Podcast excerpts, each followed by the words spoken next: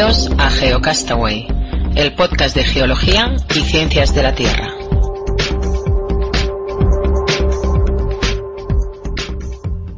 Hola compañeros geonáufragos del mundo, bienvenidos a GeoCastaway, segunda parte del segundo aniversario. Esto es el programa 24 y queda muy bonito decir que es eh, la segunda parte del, del programa, pero la verdad es que la semana pasada reventó la grabación y pues no, solo se pudieron grabar 30 minutos. Así que hoy vamos a continuar con, con temas nuevos que no tratamos la semana pasada y que no quedaron grabados, pero que van a quedar en la mente de los participantes que, de Geocastaway. Eh, entre ellos, pues como siempre, Oscar. Hola, ¿qué tal? Hola, ¿qué tal, Carlas? Aquí estamos de repetición. A ver qué tal sale hoy. A ver qué tal. ¿Tú tienes a Murphy por ahí al lado? Porque yo siento una presencia extraña, ¿eh? Por aquí cerca. Esperemos que no, ¿eh? Una vez ya va. Con una ya basta. Bueno, vamos a ver. Además, creo que hoy lo estoy grabando yo, lo estás grabando tú y me Y parece que alguien más lo está grabando por ahí. Nuestro siguiente invitado, que es nuestro marciano favorito, que es Naum, ¿qué tal? De un- del blog Un Geólogo en Apuros, ¿cómo estás? Hola, buenas tardes aquí. Pues haciendo una grabación redundante para evitar lo de la semana pasada. Sí, ¿no? Aquí por, ya, eh, por triple estamos grabando esto. Pues nada, bienvenido y a ver si, pues nada, hoy vamos a tratar, hacemos alguna charla amena como la semana pasada. También con Patricio Valderrama desde Perú, del blog eh, GeoExtrema. ¿Qué tal? ¿Cómo estás, Patricio? Hola amigos, ¿cómo están? Buenas tardes. Y bueno, yo también lo estoy grabando por si acaso tenemos cuatro copias de seguridad ahora. Perfecto, perfecto. Pues nada, eh, la semana pasada estuvo con nosotros también mm, David, eh, David Calvo. Acordáis, ya estuvo, él sí eh, se quedó grabado para la posteridad en, eh, en la primera parte hablando de, de, de la isla del Hierro. Y pues a ver si nos va a poder, quizá nos puede acompañar más tarde, ¿no? Más Eh, adelante. Uno de los temas que ya estábamos aquí ya, bueno, antes de la grabación, ya hablando a todo trapo del tema de la pseudociencia, que es por donde vamos a empezar ahora, eh, porque la verdad es que estábamos pues dentro de la página de un- y viendo lo que se estaba comentando ahí, ¿no? El tema de la pseudociencia, que ya hemos hablado muy someramente en algún podcast, realmente eh, yo creo que hace mucho daño a la- al avance de- del conocimiento, porque si estamos, hemos llegado a la luna, si podemos conducir coches, si podemos volar es gracias a la, a la ciencia, a la aplicación del método científico. Pero claro, cuando hay gente que presenta fenómenos como y la aparición de los ovnis es de lo de lo mínimo de lo que podemos hablar, ¿no? Pero la teoría de la tierra hueca que ya hemos hablado y de otra serie de, de, de- de cosas que vamos a tratar de explicar ahora, eh, como presentan esas cosas como ciertas, pues hacen un flaco favor al, al avance del conocimiento. Y no sé si más daño hace esta gente que lo predica o toda la gente que lo está siguiendo, porque en esta misma página, ahora estábamos viendo aquí con los compañeros, que tiene 7 millones de visitas. Y a mí me parece que eso es eh, increíble. Entonces hay mucha gente que o bien por morbo o curiosidad entra y otra que realmente se lo cree porque, bien, ahora estamos viendo, lo estaba comentando Patricio, yo no, lo encuentro ahora, pero la- una encuesta que hay publicada ahí, ¿no? ¿Cuál era la, la pregunta? Eh, la pregunta es, este, la pregunta, leo textualmente. ¿Cree usted que en el 2011-2012 comenzará la Tercera Guerra Mundial? Y las alternativas de respuesta es, creo que sí, creo que no, y lo desconozco. Pero los números son, creo que sí, 2.096 personas, creo que no, 1.258 personas, y lo desconozco, 765 personas. Sumando cifras, tenemos casi 3.500 personas que han votado en esta encuesta. Imagínense. Imagínese. Entonces, ya te digo, 7 millones de visitas. Aquí veo que tienen en Facebook 1500 seguidores y en la- el top de la página su botón de donación, claro, para que la gente dé dinero. Pero lo más curioso es que, eh, claro, esta gente vive de esto y, y está lleno de. Se organizan congresos. En el 25 de febrero hay un congreso se llama Primer Aniversario, Camino del Misterio, otro que es Ciencia y Espíritu, y no me he metido a ver, pero las entradas de, de, estos congresos son de 100 dólares, 100 euros, 200 euros, ya me voy a meter en alguna para, para ver. Entonces, eh, llegas ahí, haces una conversación, una presentación de una hora y encima no dejas que la gente te pregunte, que es lo, lo que me parece más, eh, más que indignante, ¿no? Eh, no sé, aún otras cosas que estabas viendo tú ahí que comentabas de, de los ovnis y cosas así. Bueno, estaba leyendo que han descubierto una, unos raíles en Marte por el que los marcianos transportan las cosas y estaba, bueno, alucinando completamente. no me puedo creer que alguien pueda pensar que el mal solapamiento de dos fotografías sea capaz de, el, el, error ese sea capaz de, bueno, la gente imaginarlo como, como un raíl. Es algo que me parece algo tan absurdo y que pueden comprobar incluso en la Tierra, en Google que ese efecto y ese defecto al solapar dos fotos también ocurre. Pero claro, en Marte ya es que son marcianos, en la Tierra pues, somos nosotros. Bueno, o no, porque según estoy leyendo ahora, pone que la NASA sabe que hay una civilización dentro de la Tierra, mucho más perfecta y avanzada que la nuestra. Mm. Así que, no sé, estoy ahora mismo estoy un poco alucinando con todas estas cosas que además hace muchos años... Está claro que hay una, seguro que hay una civilización más avanzada con la nuestra, que la nuestra, porque lo más destacado es que no se pone en contacto con nosotros, ¿no? Que sería muy insensato, o sea que quizá tengan razón, ¿eh? Claro, por, su, por supuestísimo que sí. no me cabe la menor duda. Hombre, lo de que se puede ver en Google Earth tampoco, según esta gente, no es ninguna seguridad, ¿no? Porque, eh, por ejemplo, en la teoría de la Tierra hueca, el propio tipo, o, o no, no voy a centrarme en él, sino porque es una creencia general, ¿no? Eh, dice que, como la teoría de la Tierra hueca ya mencionábamos, que se entra por los polos, pero que está en Google Earth, está, está vetado precisamente en esas zonas y si uno va ahí se ven imágenes muy eh, difusas y sin precisión, pero sí se ha podido ver algún agujero, algún hueco y esa es la entrada.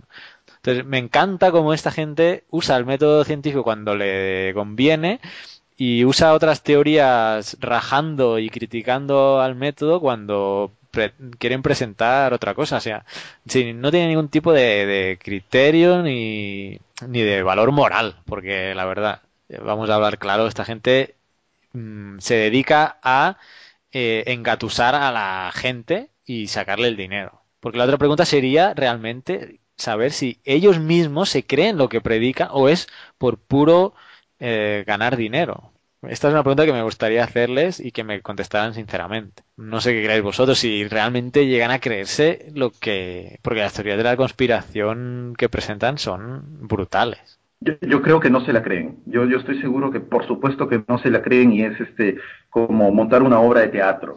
Tienes que hacer tu, tu parlamento, poner tu escenario y, vender las cosas tal y como quieres que la vendan. Porque, por Dios, no, no, no, cre no, no creo que, que, exista alguien que se pueda creer la teoría de que existe una civilización marciana más avanzada que nosotros o que o vamos, eh, recuerdan lo de eh, la famosa foto de El rostro de Marte, que era un grupo de colinas que, que si, simplemente por un juego de sombras este, parecía que tomaba un rostro y sacaban que era un esfinge, que de habían venido los primeros seres vivos a la Tierra y todas esas cosas. Simplemente no se pueden creer eso. Lo venden de esa manera pues para pagar, pues para ganar dinero. Pero ahí está el mayor problema, porque ellos venden una cosa que no se creen, pero hay, hay gente que sí se lo cree. Hay, hay mucha gente ahí fuera, digamos, como decía en el expediente X, que se creen esas teorías, se lo creen, o sea, se creen que hay una conspiración y se prefieren creer que hay una tierra hueca a, la, a una explicación que más convencional, digamos, eh, que la capa está, que la tierra está hecha de capas, etc. O sea, ¿por qué tiende uno a creer una cosa eh, y no otra? Y ahí está lo grave, que ellos no creyéndolo hacen creer a otra gente y le sacan el dinero. Mirad, aquí he encontrado el precio 70 euros en, en este congreso que se va a hacer en Barcelona. Ya se hizo hace dos, sema dos semanas. Ah, llegó tarde. y espíritu. 17 y 18 de diciembre fue eh, Ciencia y Espíritu, se llamaba el congreso este. Y pues nada, el hotel es súper bonito y pagabas 70 euros más o menos. Pero es un hotel espiritual, ¿no? Para el espíritu, supongo. Mm, no, no, es un hotel comercial, o sea, no voy a decir el nombre, pero vaya, un hotel que, que uno llega allí y alquila las salas y ahí presenta su teoría conspirativa sin ningún problema. Entonces 70 euros es lo que vale este, o valía este, este congreso. Mm, estaba revisando también aquí algunas otras, porque aquí en la parte derecha tiene una, una sarta de, de, banners eh, conspiranoicos bien interesantes. Está el Congreso, está el de Ciencia de Espíritu, los Conspirati, eh, y luego hay páginas enlazadas Enigmas y Misterios, Enigmática, la caja de Pandora, viajes astrales. Yo creo que la base que, en que se deben sustentar sus teorías es que la gente les miente, entonces la, la ciencia les miente, con lo cual todo lo que quieras eh, justificar de manera científica para ellos era una mentira, ¿no? Entonces es como un diálogo de sordos. Yo no le daría más o sea, nos hemos centrado en esta página, pero más que nada la crítica es a, esto, ¿no? A, todo este movimiento pseudocientífico eh, que es un negocio. Yo lo veo como, como decía Patricio, ellos mm, no se lo creen, o sea, ellos no se lo creen. Y montan su, su teatro, montan su, su difusión de esta teoría y ganan dinero con esto, ¿no? En general. Y, eso es lo que, lo que duele. Y duele más cuando además usan partes o cachitos de cosas científicas verdaderas para completar su gran obra, ¿no? Y eso, eso duele más todavía quizás. No sé qué opináis. Yo, yo conversaba con, con, un amigo y él me comentaba que es un fenómeno muy curioso que muchos psicoanalistas lo han estudiado y que se trata de que el, el hombre actual, el, el de estos tiempos, tiene la necesidad de sentirse superior a sus congéneres. Entonces, ¿y cómo logra eh, sentirse superior? Pues principalmente con dinero, pero el dinero no es fácil de, obtenerlo. Entonces, el, la siguiente, el siguiente camino es el conocimiento. Entonces, eh, el vivir en este mundo de conspiraciones, de mentiras, es que tú sabes la verdad y el resto no. Entonces, tú te sientes pues iluminado, te sientes por encima, y, eso pues, gusta mucho, eso, eso, el hecho de que no, tu gobierno te miente, hay una verdad en el fondo y tú estás a punto de saberla, pues es el mismo efecto que produce la pastillita esta de que al tomarla rebajas 30 kilos de peso. Eh, es una cosa así, es, es, es casi un fenómeno social moderno, ¿no? Eh, no hemos llegado a la luna, te están mintiendo, todo ha sido un, monto, un, montaje cinematográfico, pero tú ahora sabes la verdad, eso te hace diferente. Y, bueno, pues eh, definitivamente hay gente que le falta, no sé, emoción en su vida, que se tiene que fijar en estas cosas, ¿no? Este, el gobierno imperialista produce terremotos, ¿no?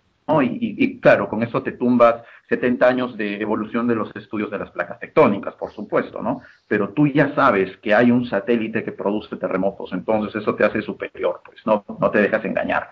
Y esos, y esos comentarios y toda esa conclusión, este, pues simplemente me explotó el cerebro, ¿no? Y, creo que no, no se equivocan, es así, por eso es que estas teorías tienen tantos seguidores como la pastillita para bajar de peso o el parche que te cura el dolor de uña o cosas así. Sí, yo totalmente de acuerdo. Creo que la, la parte clave de esta gente es precisamente embadurnarlo todo con esa parte conspiranoica, o sea, conspirativa, de, de, ocultación, ¿no? Porque ya me dirás, si compara una teoría con otra, ¿qué, qué, qué hay más de maravilloso que la explicación mediante geofísica de las capas de la Tierra? O sea, ¿por qué no te vas a creer esa teoría? Ahora bien, si ya embadurnas, eh, te puedes creer esa como te podías creer la otra, ¿no? Pero el hecho, creo yo, de, ya ponerle ese elemento que decías tú, Patricio, de no, no, no, la verdad eh, es que lo, lo, ocultan, es esta y el problema es que está oculto para poderes eh, más superiores. Entonces ahí es donde la gente se engancha, creo yo, porque teoría por teoría, ¿por qué no te vas a creer la teoría geofísica? ¿Por qué? O sea, ¿por, qué no? Lógico, sí. El problema está, el enganche de la gente es, no, no, es que esto, esto perdón, esto lo han ocultado y la, y la verdad es esta otra. Y yo creo que ese es el elemento de, de, que decías tú, que precisamente yo, sí lo veo así, que es la clave, ¿no? De, de, donde enganchan a la gente. A mí, a mí me pasó algo así muy, muy, muy personal. Eh, en el 2007, durante el, bueno, después del, terremoto que tuvimos, que fue de un 7.9 eh, en, en magnitud local, Estábamos en la zona más afectada por el terremoto, en el ground zero, como le llamamos, este, y hablábamos con los pobladores que habían perdido sus casas, eh, que habían perdido, bueno, todo, pues era después de un terremoto muy, muy fuerte las casas. Y yo, yo comenzaba a hablar con ellos y les dije, pues sí, que lo que había pasado es un sismo de 7.9 y, y, que se esperan réplicas de más o menos 5 o 4 para que después vayan bajando. Y se me acercó un señor muy molesto y me dijo, no, usted nos está mintiendo, no ha sido un sismo, ha sido un terremoto y no ha sido de 7.9, ha sido de 8, usted nos está mintiendo porque el terremoto ha sido de 8. Yo me le quedé mirando como diciendo, bueno, perfecto, si tú quieres que sea de 8, es de 8 y, y, y sismo, terremoto, no sé cuál tú le encuentres la diferencia, pero tranquilo, no nos vamos a pelear. Y ahí comenzó, lo que pasa es que el gobierno está escondiendo de que el sismo ha sido de 8, porque si fuera de magnitud 8 ya sería un grado de desgracia. Y no quiere mandar ayuda para los pobladores y se lanzó con todo un rollo y yo realmente me quedé alucinado totalmente fuera de sitio que cómo puede existir gente así. Nosotros estábamos ahí para ayudar y encima el tipo nos reclamaba eh, y, y, cosas así, o sea, imagínense, era, era muy, muy, muy jalado de los cabellos en ese momento. Recuerdo un documental precisamente del, del HARP, de este... Sí. De, de este proyecto de comunicaciones que está en, en Alaska, creo.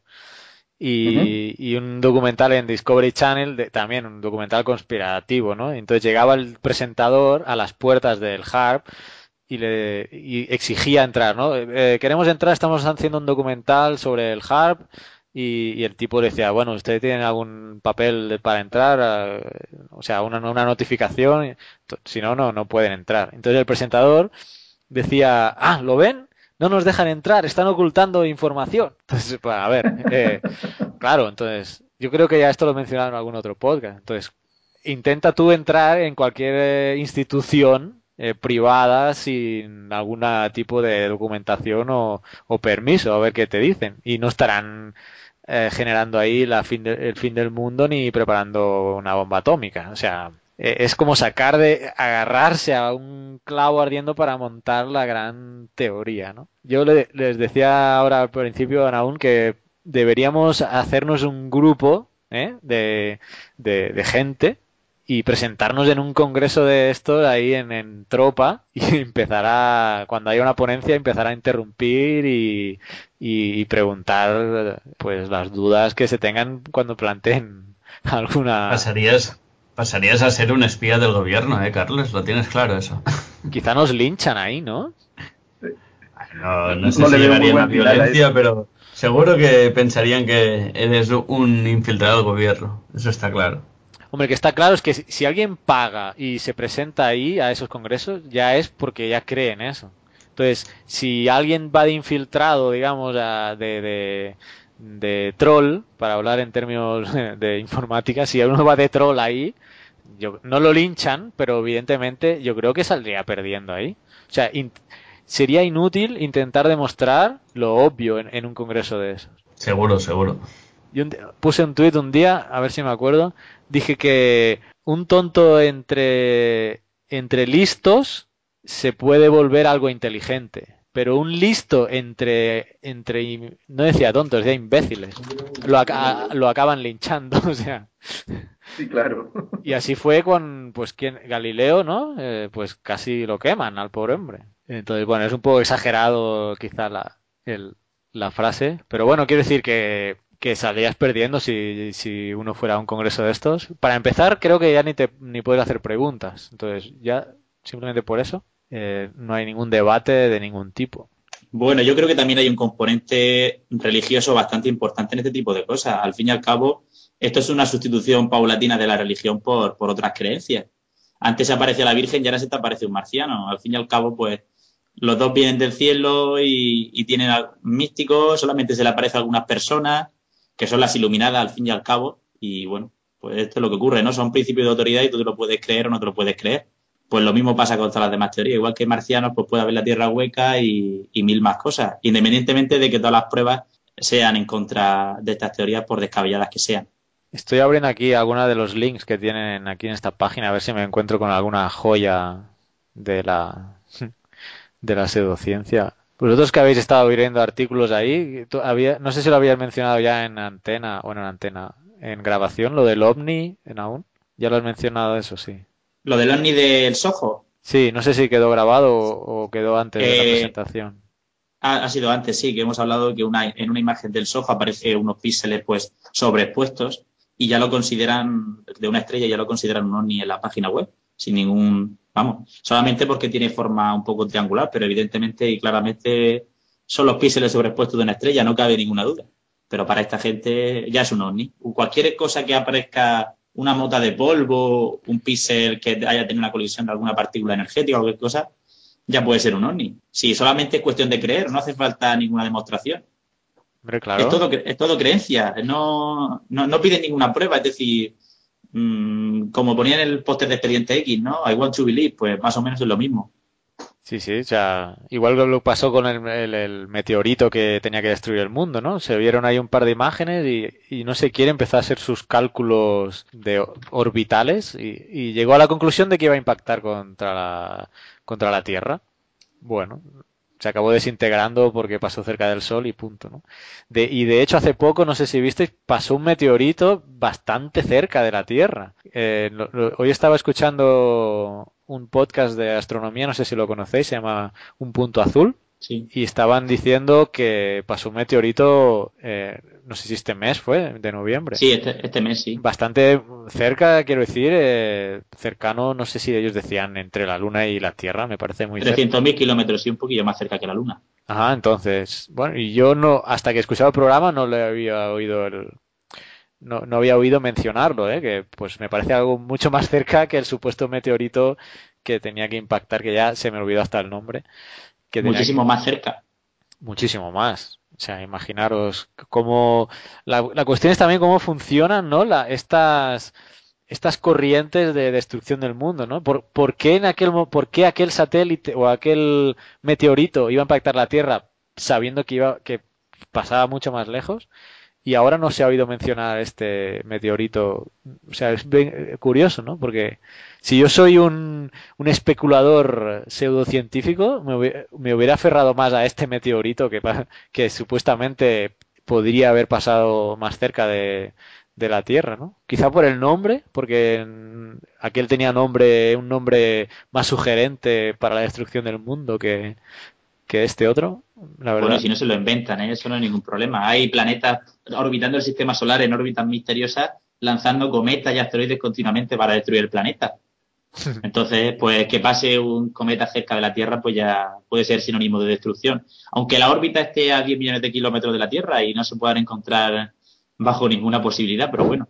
Ahora que me comentas esto y un cambio de tema aquí radical, me acuerdo comentaste que había un, satélite, no sé si era ruso, que se estropeó. Sí, sí, la, la sonda que iba a Marte, la Phobos Grunt. ¿Qué, puede- como, ¿Qué pasó ahí? Porque lo último que Pues- había leído yo también era eso, que se había quedado en órbita porque no había podido encender sus propulsores. O... Exactamente, sí, se quedó en órbita baja terrestre después del lanzamiento y esta semana consiguió la Agencia Espacial Europea contactar con la sonda y hoy mismo está haciendo un intento para ver si es capaz de, mediante un par de comandos, iniciar otra vez la secuencia de enchufe de los motores.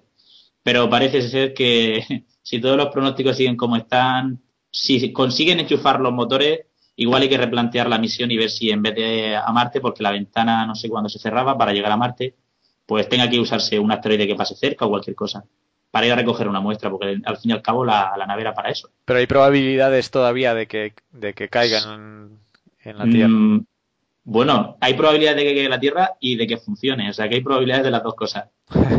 hay que esperar a los intentos de la Agencia Espacial Europea, que además hace un ratillo ha pasado por, por alguna estación de, de España, de, de esta de telemetría de, del Deep Space Network, creo, y estaban intentando, bueno, a ver qué, qué le respondía.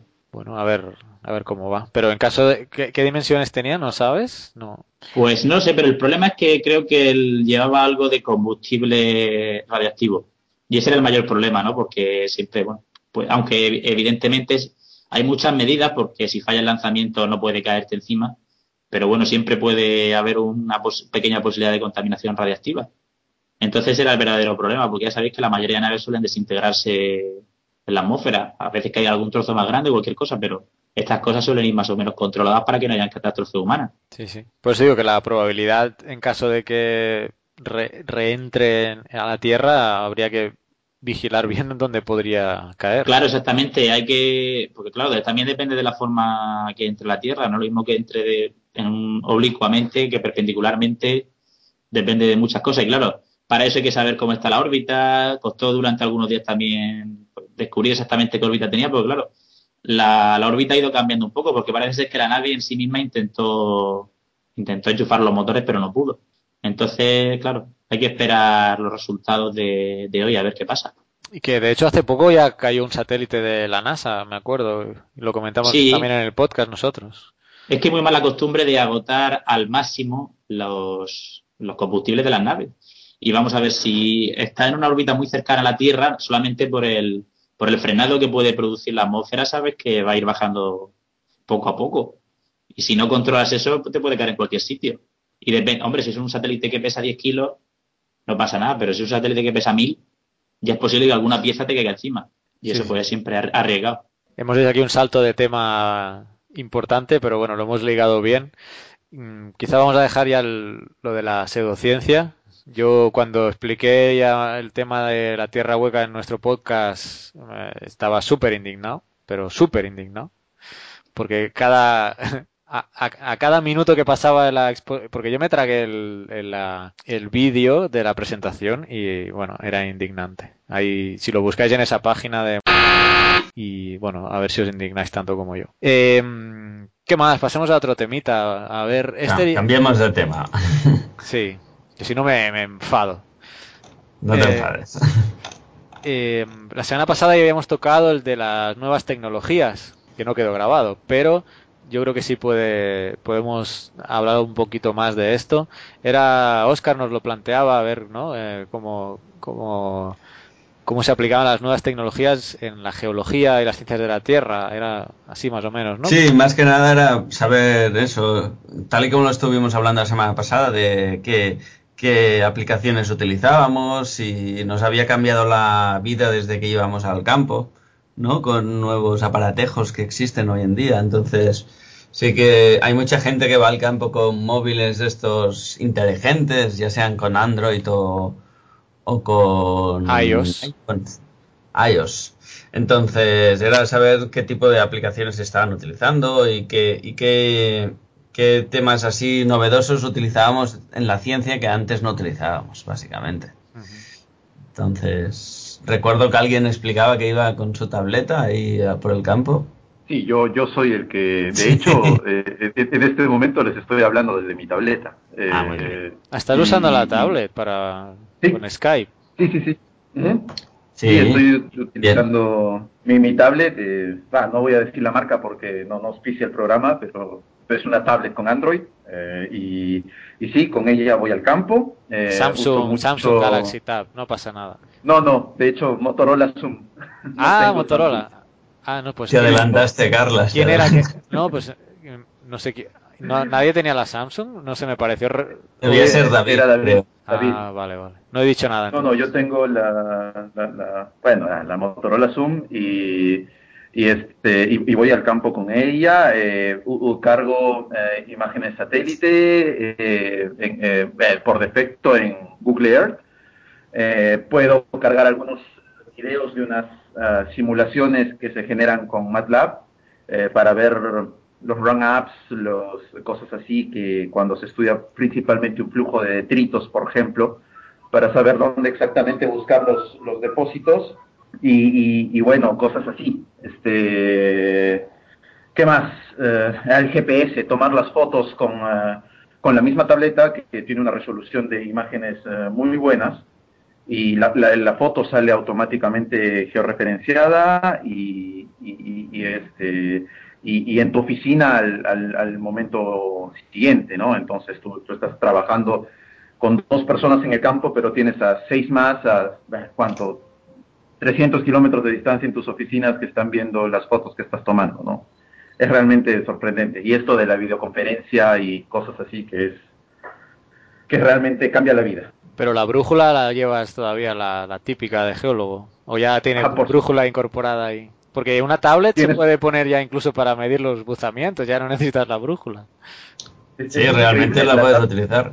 Sí, sí, la, la tablet que yo tengo inclusive tiene barómetro incorporado. Entonces, tienes precisión de medición de altura barométrica muy, muy precisa. Inclusive puedes hacer pronósticos climáticos según la presión barométrica. Entonces, eh, ves si la presión barométrica va en subida, dices, bueno, no importa, hoy no va a llover, vamos al campo. Y si ves que la presión barométrica está en caída, este, ah, no, mira, más tarde va a llover, hay, hay que planificar las cosas diferentes. Y les diré, nunca me ha fallado, es este, realmente sorprendente. Genial. Hay que incorporarle un martillo, que apretes una, un botón, ¡pum! salga el martillo ahí, tac, tac, tac. Y, sí, sí, está claro que... ¿Qué? No, digan, digan, aún. Ah, vale, pues yo tengo que confesar que sí que mido los buzamientos con el móvil, ¿eh? Hoy en día la facilidad que te da el móvil para ir al campo con el móvil que es plano y, puedes colocarlo sobre cualquier estrato y, bueno, dándole un botón te posiciona ya en el mapa la medida del estrato, la dirección y, bueno, es que eso facilita la vida un montón. ¿Cuál tienes tú? Yo tengo un HTC de Siri HD. Y bueno, ya como estamos hablando de eso, ¿qué aplicaciones geológicas tenéis? ¿Tú también usas Android? sí, yo también uso Android. Los dos tenéis Android. ¿Qué, aplicaciones geológicas tenéis en los móviles? A lo mejor hay gente que nos está escuchando que tiene también Android y le interesa. Pues yo uso el GeoCompass, que es el que me permite medir los estratos y georreferenciarlos en, vamos, se georreferencian solo. Yo solamente tengo que pulsar la pantalla y él ya toma la medida automáticamente de la dirección de cruzamiento. Y luego uso para los mapas geológicos Orux Maps, que va con el GPS y bueno, me dice dónde estoy, el recorrido que he hecho y bueno, siempre le pongo los waypoints si quiero visitar a varios sitios que dice interesantes desde Google Earth, lo que sea. O sea, vamos, facilillo. ¿eh? Además puedes bajarte directamente las imágenes de Google Earth o si tienes de Argis puedes exportar perfectamente los la zona que tú quieras, vamos, que es genial. Tecnología punta. Y Patricio, ¿qué aplicación es la que más usas en tu tableta?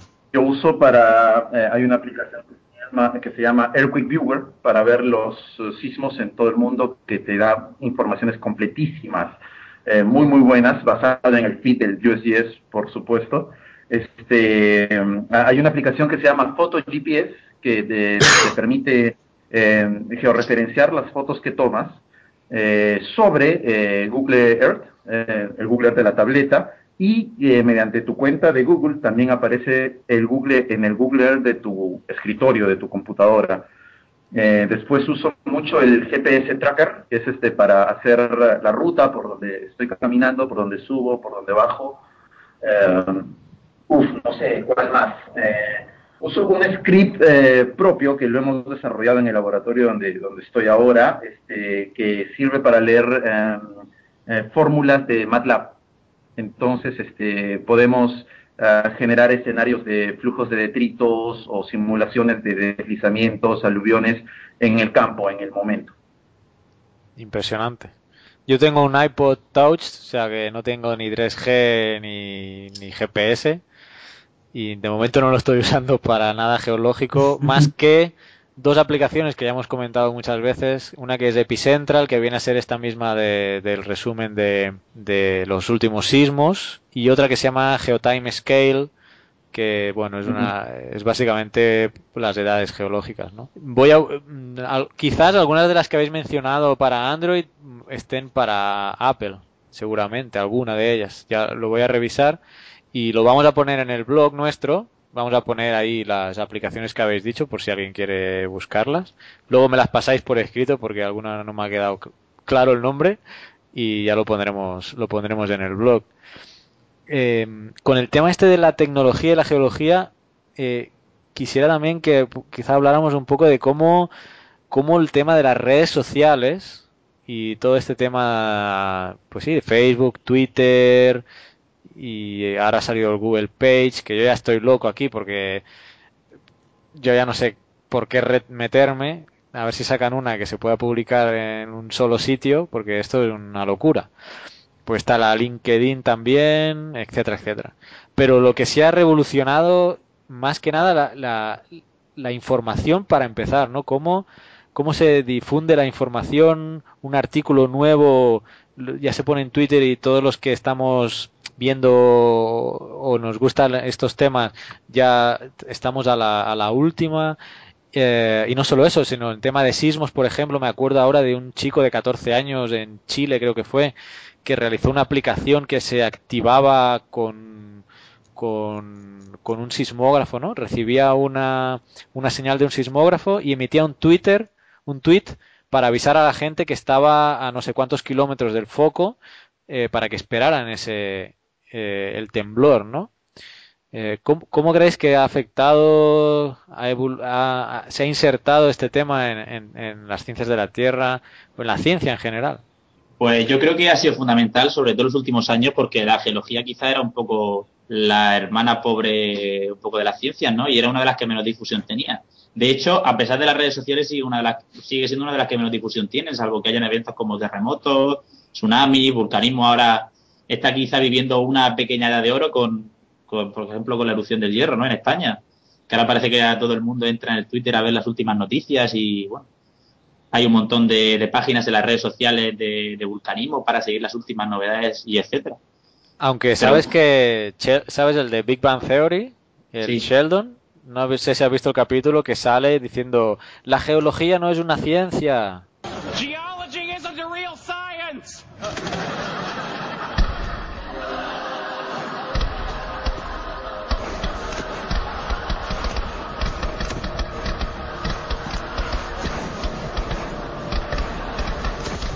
Sí, el del paintball, cuando se pelean. Y luego lo machacan ahí a, a balazos de, pintura. Pero bueno. Lógico, el que dice tremenda aberración termina así, o peor. Bueno, es que muchas, creo que muchas ciencias, no sé por qué, nos tienen un poco de miedo. No sé si es que somos los que, uno de los que más contacto tenemos con la realidad.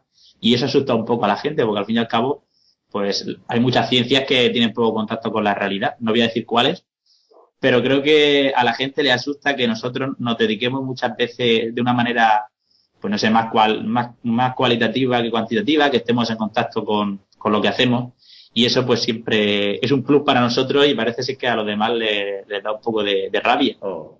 Y, yo un día ya, lo comentábamos con Oscar, del, quizá la, la, la, importancia que tiene la geología en las vidas de cada uno, quizá no, no se tiene, no se valora, porque eh, empezamos a enumerar cosas esenciales de, nuestra sociedad y casi casi pues la, la, la, participación de la geología está ahí metida.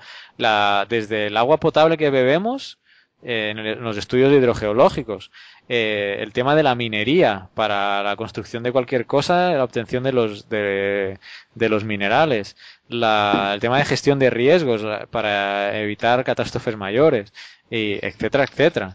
Entonces, eh, en el día a día de cada persona eh, hay involucrado en algún lugar de la cadena eh, de generación hay involucrado un geólogo. Y, más los que los que estamos eh, ligados a lo que es el asunto de manejo de emergencias o, trabajamos en algún estamento del gobierno que hace eso, eh, yo les cuento mi experiencia en Twitter que fue realmente de libro, eh, con el, después del gran terremoto que sufrió Japón, eh, pues se nos venía una ola de tsunami en todo el Océano Pacífico. Eh, yo me desperté por la mañana en, Lima y, lo primero que se vio en la televisión fueron esas imágenes terribles y, la amenaza de que una ola gigantesca llegaba hacia nosotros en el lapso de unas cinco horas. Ya se imaginan la cantidad de cosas que se decía en Twitter, ¿no? Que, que iban a desaparecer ciertas zonas de Lima, en Perú, eh, que iban a desaparecer ciertas zonas de California. Y bueno, yo comencé a tuitear y comencé a decir que, primero hay que esperar que la ola llegue a las primeras boyas que están en Hawái para después ver si es que realmente se tiene que tomar medidas serias y que teníamos siete horas por delante para tomar las cosas más o menos con calma. Y la gente me comenzó a preguntar, ¿y tú quién eres? Y yo decía, ah, pues yo soy un geólogo. Ah, mira, eh, arroba Patricio B, que ese es mi, mi alter ego en Twitter, eh, es geólogo. Y, y, yo les digo, y no es, hay, hay gráficos que lo prueban, eh, yo comencé ese día con 300 followers en Twitter.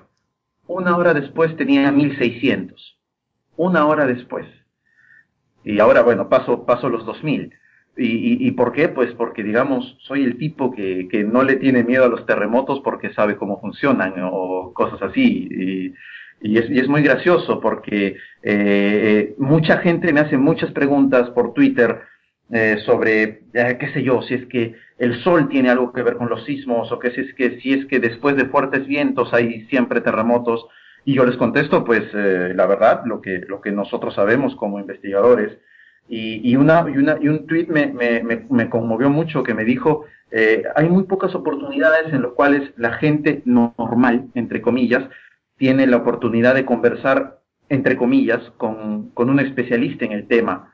Y, y me agradecían mucho y, y, creo que ese es el, el, el, boom de las redes sociales, de que las, las barreras eh, educacionales, las barreras profesionales este, se rompen y todos están exactamente al mismo nivel. Entonces, puedes conversar con, con un charlatán que dice que la Tierra es hueca, puedes conversar con un astronauta que esté en la estación espacial, o puedes conversar con un experto en el clima. Eso es fabuloso. Y demuestra que mm, la, lo bueno y lo malo, ¿no? Que, y, lo malo en el sentido de que eh, eso que has comentado tú, de que en una hora se te agregaron tanta gente, demuestra que, eh, por un lado, no sé qué, y ligándolo con el tema de la pseudociencia, no sé qué tanto arreglamiento tenía el tema de pseudociencia ahí, como para decir, ah, mira, aquí hay otra, otra visión, vamos a ver qué dice. Y la otra parte también demuestra qué tan alejada está la ciencia de la Tierra, de, o sea, la, la información en ciencias de la Tierra de la gente que cuando han, uh, han visto que hay alguien ahí que está hablando de eso, vamos que escasean, ¿no? Por ese lado sí. puede leerse. Sí, sí, sí, totalmente, totalmente. Y a veces este me sorprende que, que yo, yo tenga que ser la voz oficial, entre comillas, de, de la, de la ciencia peruana sobre ciertos temas en Twitter, por ejemplo. Me sorprende que el sistema de defensa civil no tenga una cuenta oficial en Twitter o que el Instituto uh, Geofísico, que es el que mide los sismos, eh, no tenga una cuenta oficial en Twitter donde ponga un sismólogo a, a responder preguntas sobre sismos. Y, y, ahí se ve el hueco, el hueco y un poco la dejadez de las autoridades que dirigen ciertos institutos, ¿no? que, que, que no, no, entienden el vacío que están dejando, que, que, puede ser mucho más útil para interactuar con la gente, ¿no? Sí, no.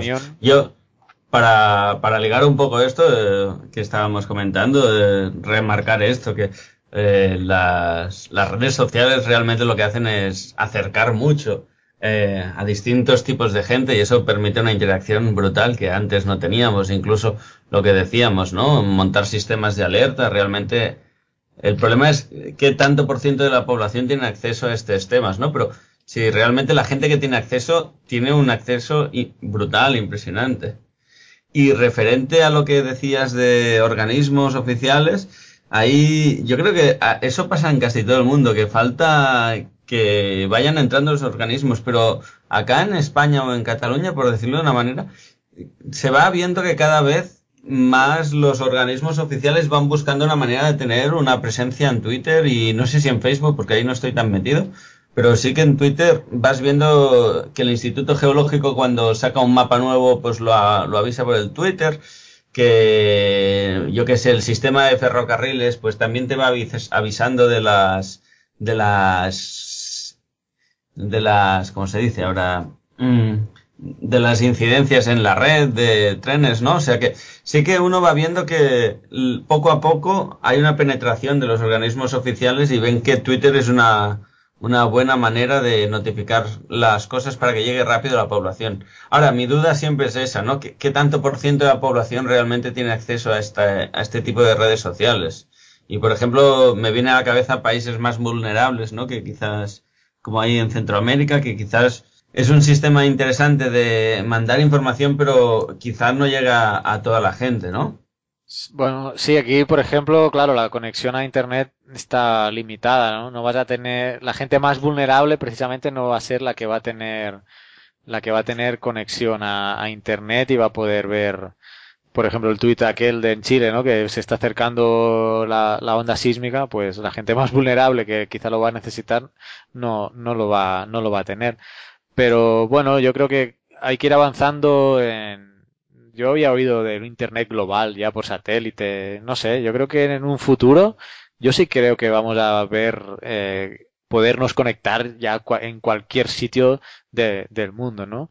No como por ejemplo yo ahora que he tenido que venir hasta San Salvador para aquí infiltrarme en la casa de, Julio Rubio, al que le agradezco que me deje estar en su casa para grabar el podcast robándole el, la wifi, eh, pero pues en un futuro espero pues tener conexión por satélite a relativamente, o sea, a un precio razonable en, la zona oriental del país que, es donde vivo yo, ¿no? Eh, mientras estabais hablando se me estaba viniendo a la mente la parte del peligro de los de las de las redes sociales.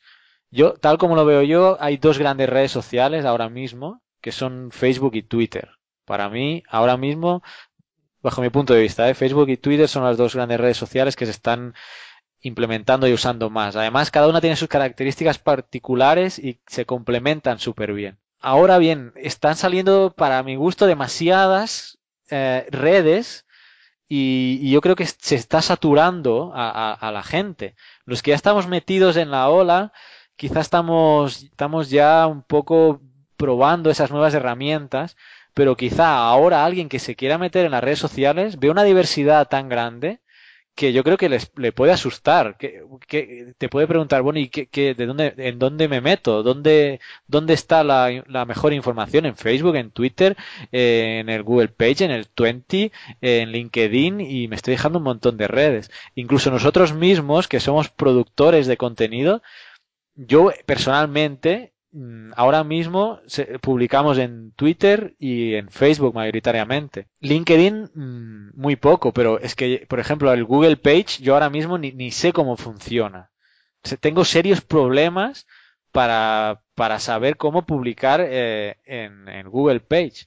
Más ahora que Google ha cerrado su, su parte de compartidos de, de noticias. Entonces, eh, yo creo que no sé, es como si lo veis así, ¿eh? que estamos llegando a un punto conflictivo de, de, de, de dispersión eh, de, información en, en, cuanto a redes sociales, ¿no? Espero que salga algo que, que unifique, ¿no? Que, que hagas un post y le des a un botón y se publique en todos lados de una vez o algo así, ¿no? Yo siento que estamos en un, ahora mismo en un lugar que hay una guerra ahí de, de entre Facebook y Google sobre todo, pero que yo siento que a mí personalmente me está afectando porque yo ya tengo serios problemas para publicar contenido. Eh, o sea, ¿dónde? ¿Qué hago? ¿Cómo? No sé cómo lo estás veis. Estás sufriendo, te estás perdiendo por el mundo, ¿no, Carlas? Me estoy perdiendo.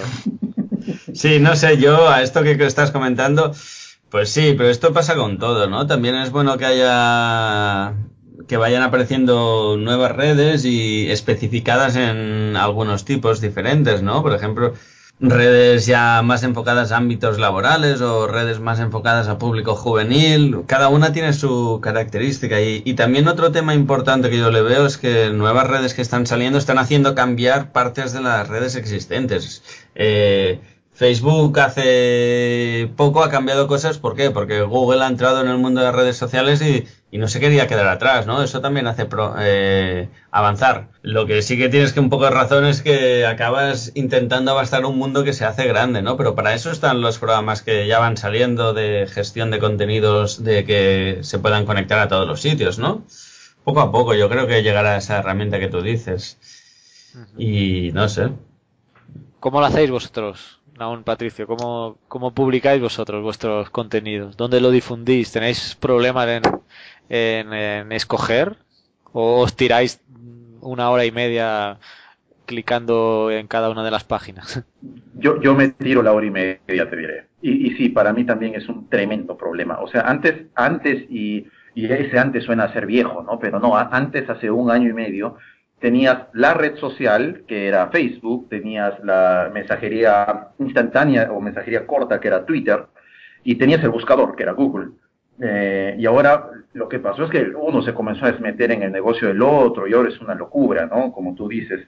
Eh, no sé, no sé, y, aquí en Francia está reventando el asunto con lo que Apple ha sacado su nuevo teléfono, el iPhone 4S, eh, que ya tiene el, sistema este de comando de voz y todo el mundo le para hablando a sus teléfonos, hoy es una cita con tal, ponen la agenda tal, por cual la cuestión es que ya no usan casi el teclado. Y eso, eso qué quiere decir? Que Apple ya se metió en el, en el negocio de las búsquedas, que era íntegramente de Google. Lo que yo hago es genero un, un, post y, y, lo publico obviamente en la, en la web de geoextrema.com, en el Twitter, eh, arroba geoextrema, eh, en, en, mi página personal de Facebook eh, y, en, y en Google Plus, en, en mi página personal también. No hago más porque no me quiero volver loco, pero sí, en serio, el, el asunto este de la difusión es un tremendo dolor de cabeza. Sí, la verdad es que sí, yo coincido con Patricio en que en realidad, bueno, y con todos vosotros, en que es un problema la alta fragmentación que hay en las redes sociales.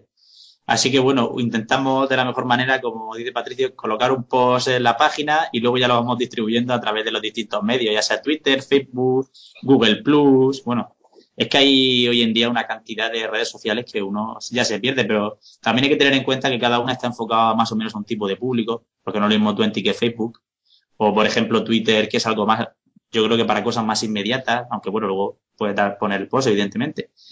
Que, por ejemplo, Facebook, que el contenido, pues, si tienes una página, por ejemplo, de tu página, pues puede estar mucho más tiempo al alcance de la gente. Twitter es que prácticamente ya si tienes siguiendo a mucha gente, si no lo lees en los primeros cinco minutos, el post desaparece y como tengas que poner a revisar todos los tweets, te, te vuelves loco. La información hoy en día fluye con mucha facilidad. Sí, pues está claro que Twitter es una cosa inmediata. Si no, si, piensas que has puesto algo en Twitter y ya lo leerán de aquí cinco minutos, yo creo que ahí vamos. No, es un fracaso. Tienes que tener claro que lo que escribes es para ese momento y no para más adelante.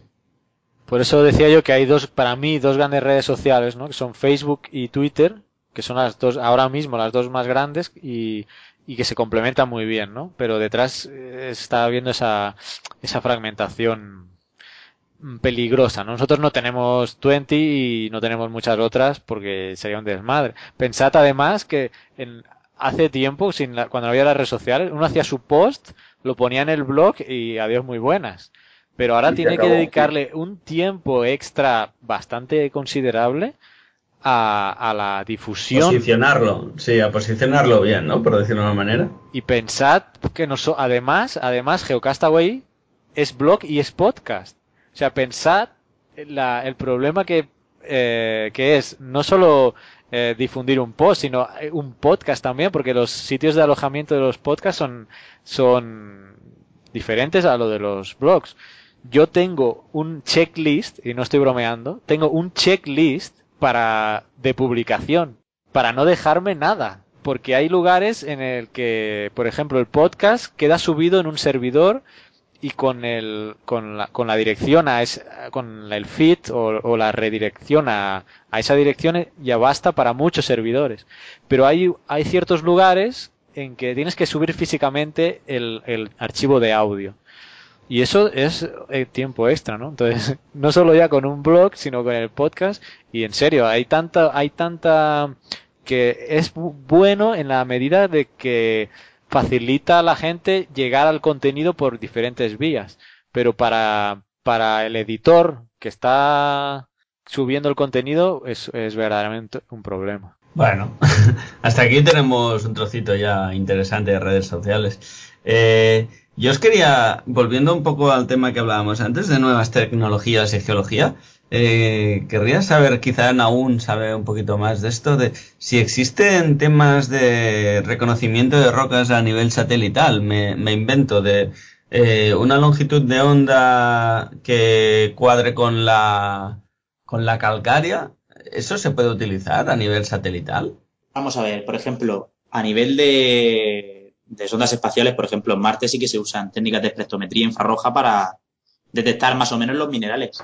Pero aparte de eso, vamos a ver, lo que es el reconocimiento propio de roca, lo que se tiene que hacer es llevar una sonda, porque imagínate la gran, el grado de incertidumbre que puede tener el análisis de una roca en concreto desde, pues, desde el espacio, ¿no? Aparte de la solución de la atmósfera.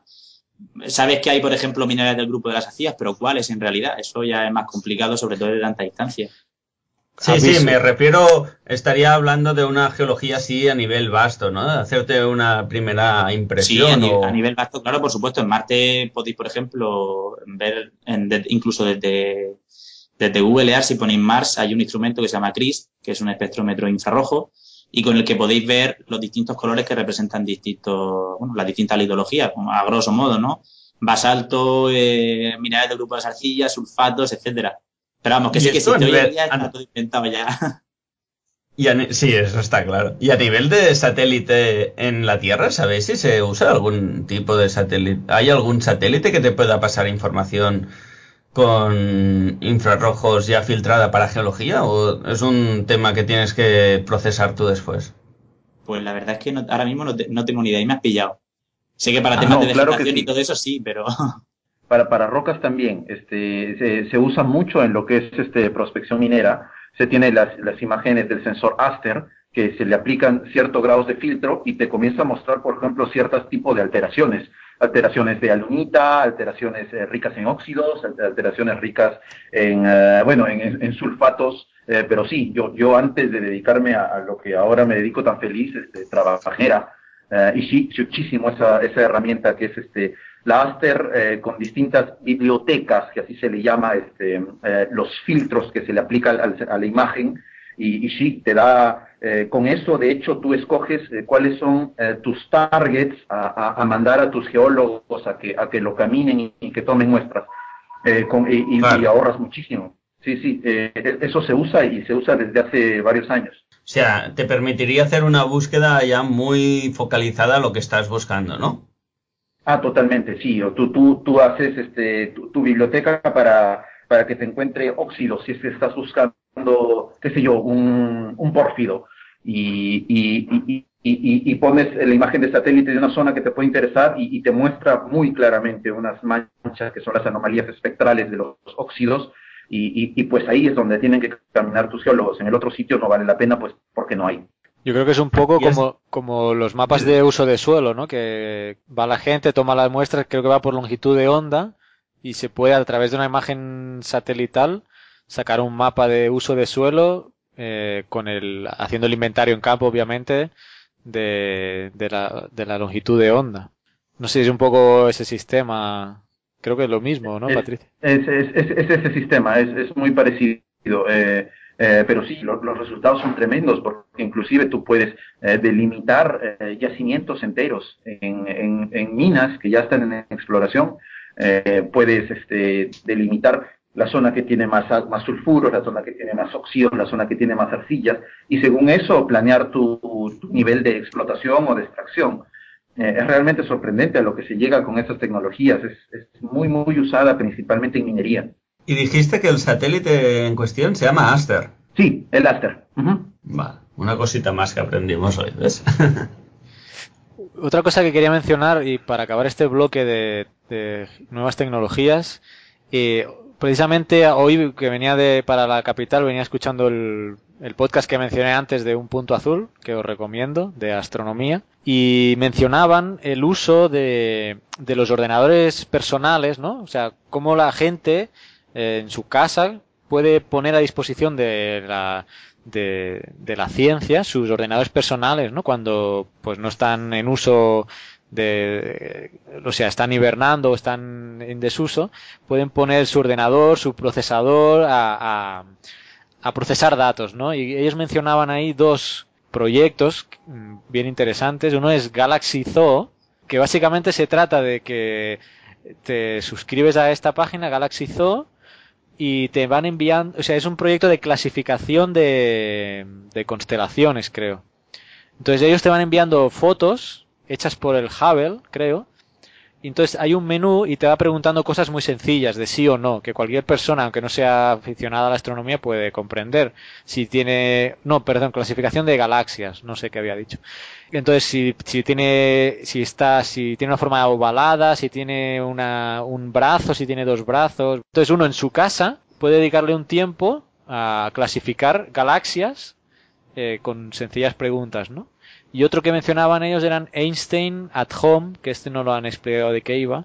Pero bueno, igual que estos, quiero decir que hay, la tecnología ha avanzado de tal manera que uno ya en su casa puede estar colaborando con proyectos científicos de, de super laboratorios en cualquier parte del mundo, ¿no? No sé si habéis participado vosotros. A mí me interesó este que han comentado de Galaxy Zoo, pero seguro que hay un montón de proyectos que ahora uno desde su casa puede ayudar a procesar datos.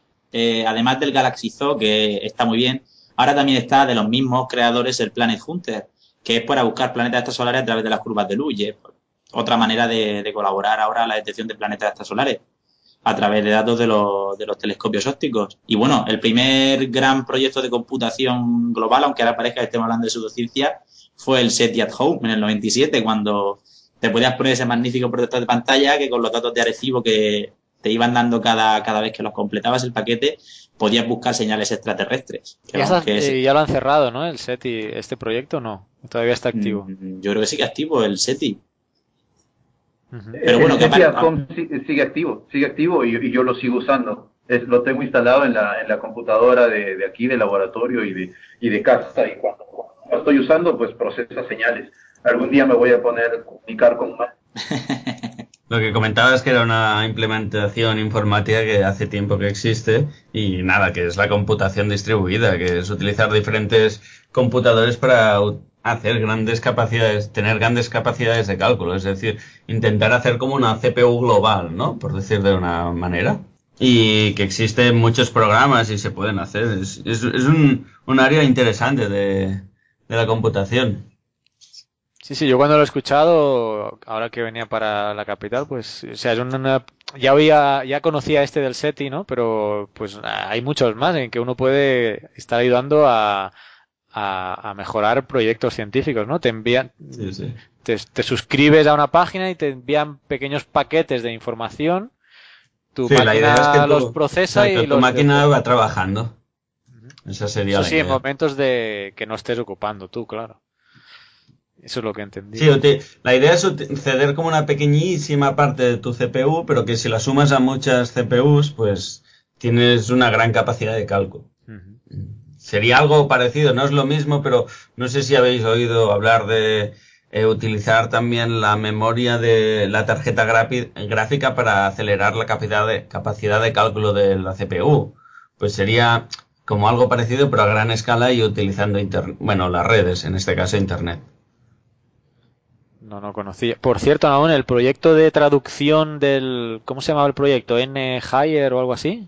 High, high Highris, ¿cómo está eso? Para volver a. Pues mm, muy bien, pero vamos, que seguimos buscando colaboradores que quieran traducir los textos de, pues, de, la, de la geología marciana al castellano, del inglés al castellano. Que pueden participar cuando quieran, solamente tienen que entrar, buscar HIRIS, que es el nombre del instrumento de la cámara que viaja en la Mars Reconnaissance Orbiter. Y bueno, ahí encuentran la banderilla de los idiomas y vamos, que pueden participar y están saliendo muchísimas imágenes muy novedosas con muchísimas cosas interesantes geológicas y que bueno, que participar siempre es un placer porque además el equipo es estupendo y bueno, siempre además siempre tienes la oportunidad de, pues, de aprender muchísimo, sobre todo si te dedicas a la geología o lo que sea, puedes aprender muchísimo vocabulario que, que ni siquiera conocías. Pues eh, quizá vamos a ir terminando el bloque. Yo no sé cómo estáis de tiempo. Nos quedaba un último temita ahí por hablar. Yo quería hablar de, nunca lo hemos hecho en Geocastaway y creo que para la gente que nos escucha puede ser interesante, ¿no? Hablar de, de libros, de libros de ciencias de la Tierra o de cosmología incluso, de Marte. Hace poco, ¿verdad? Salió, te envié un tweet, no sé si lo había, me Sí, dijiste que no lo habías leído, no ahora no me acuerdo el nombre del libro, pero era sobre Marte. Sí, el de la guía de viajes de Marte, sí. ese, tenía un nombre bien curioso. Entonces, bueno, ese por ejemplo es un, un, un libro que seguro está bien interesante. Eh, la sección la traigo a colación porque recientemente ha salido la versión eh, digital de un famoso libro, al menos en España, que se llama Biografía de la Tierra. Y os voy a leer el post de donde he sacado la información porque pues dice que a finales de- del verano nos llegó un fantástico regalo.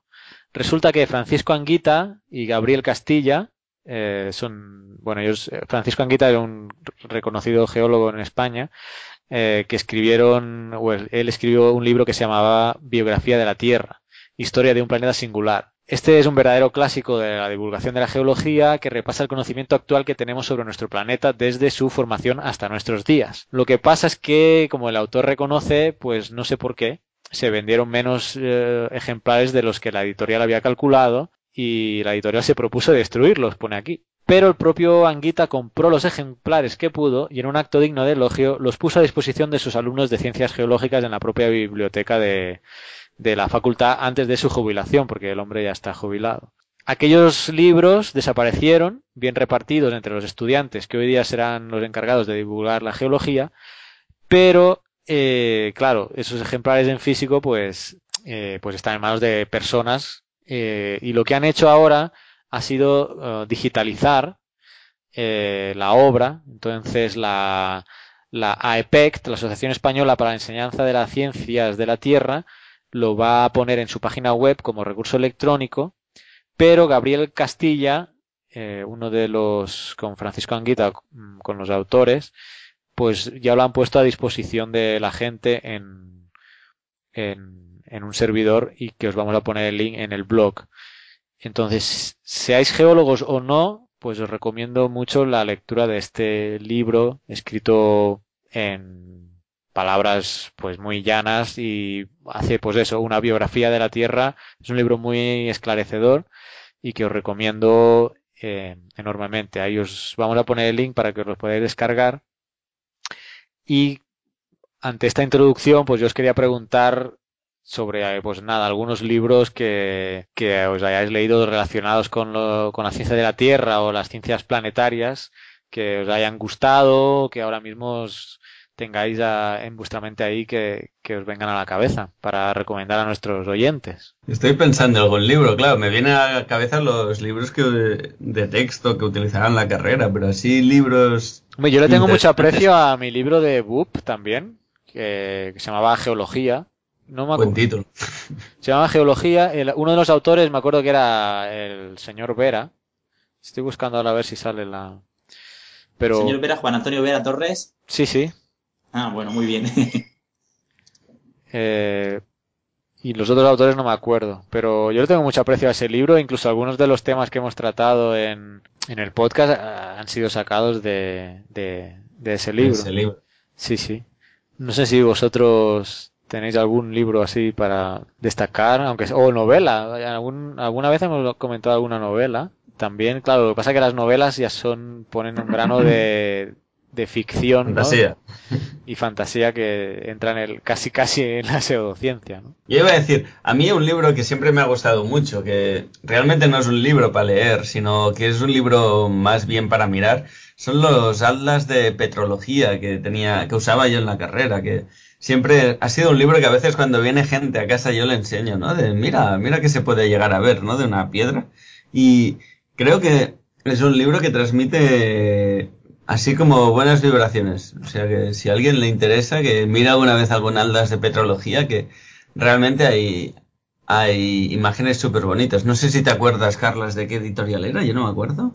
Eh, no, no me acuerdo. ¿Sabes a cuál me Sí, sí, sí. Sí me acuerdo, sí. Sí me acuerdo, pero no, no, no recuerdo la editorial ahora mismo. Eh, yo, yo bueno. hace poco eh, terminé de leer un libro eh, con este, va, desde que tengo la, la, tableta estoy en el asunto de los libros digitales, los EPUB y esas cosas, que se llamaba, no, bueno, se llama La vida en la Tierra, que está escrito por John Erickson, que es un libro pues que habla de los de los últimos 4.600 uh, millones de años, ¿no? Este, eh, y explica cómo ciertos acontecimientos geológicos y biológicos, la tectónica de placas, la creación de la Pangea, la destrucción de la Pangea, eh, han ido poblando poco a poco la Tierra.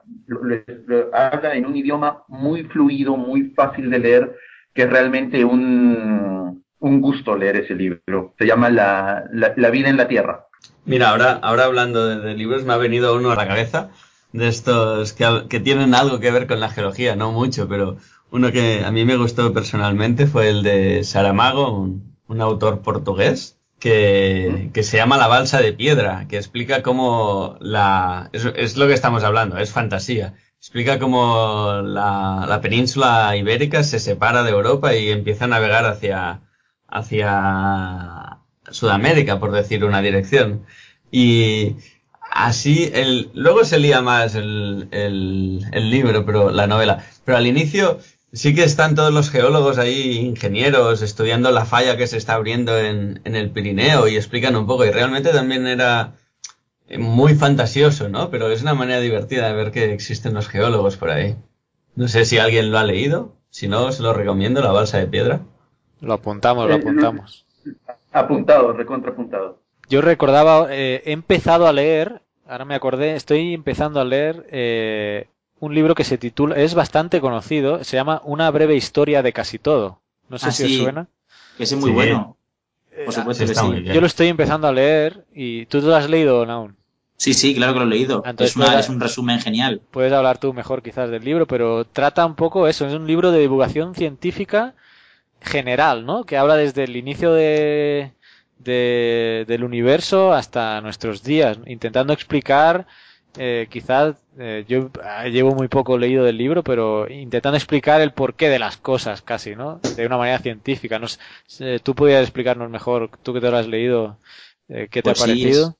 Es un libro de Bill Bryson y, bueno, intenta hacer una historia desde, bueno, yo creo que prácticamente desde los orígenes del universo hasta nuestros días, pero explicando con mucho detalle algunos aspectos. Y creo que a nivel divulgativo es quizá uno de los mejores resúmenes que hay ahora mismo de, pues, de la historia de la Tierra y de, vamos, y del origen del universo, que creo que, vamos, muy pocos autores se han podido acercar con, con tantísima precisión en, en tan poco espacio, porque el libro, en la edición de bolsillo tiene unas 500 páginas así, pero en realidad para explicar todo lo que explica a veces parece un poco, para explicar tantos millones de años, parece un poco corto.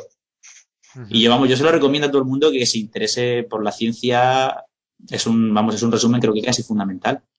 Yo estoy viendo aquí que se hizo una versión ilustrada en el 2005 debido al éxito que tuvo el libro. Entonces, no sé si tú leíste la versión Mm, No, yo leí la versión, la versión solamente de texto. de texto. La versión O sea, no la ilustrada. que tengo por aquí. Eh, no, no recuerdo si lleva ilustraciones, pero creo que no. La que yo tengo de bolsillo por lo menos no tiene. Pero vamos, que no hace falta ilustraciones, es un libro muy ameno, un estilo así, no sé, no sé, es que es una divulgación muy, muy amable y muy agradecida de leer, no es como otros textos divulgativos, ¿no? Que a lo mejor se meten en, un- en sistemas un poco descriptivos para hacer más fácil la lectura o que no hacen falta fotos ni ilustraciones, realmente se entiende todo perfectamente. Y creo que es para todos los públicos, desde un, un chaval que está empezando el instituto en adelante, o incluso más jóvenes, ¿no? Si tienen ánimo por la lectura. Yo lo ¿Alguna- recomiendo, vamos. Sí, ah, yo lo he empezado a leer y la verdad es que está muy, está muy bien y lo recomendamos a nuestros oyentes. ¿Alguna otra recomendación? He pillado así de sopetón, ¿eh? Bueno, recomendaciones. mm, vamos a ver. No sé, yo que mm, quizás mis primeros, mis primeros recuerdos son por la biblioteca de mi pueblo, ¿no? El Cosmo de Carl Sagan y Ah, el bueno. Cometa de Carl Sagan también, ¿no? Sí, que creo que considero obras fundamentales en la estantería de cualquier científico, ya sea de- porque habla de todo, no solamente habla de geología, habla de biología, de física, de historia. Bueno, tiene, es un libro bastante completo. Mejor, es casi creo que mejor que ver la serie, porque ahora la serie igual la ves y el aspecto eso está un poco, aunque van a hacer una versión nueva ahora, el aspecto es un poco antiguo. Pero el libro prácticamente, salvo en algunas cuestiones muy concretas, no ha envejecido nada. Sí, sí. Yo ta- sí, ahora, ahora que lo comentas, también recuerdo eh, con particular eh, ¿qué? amor ese, ese libro ilustrado de, de Cosmos, que era bastante grande, ¿eh? Sí, sí.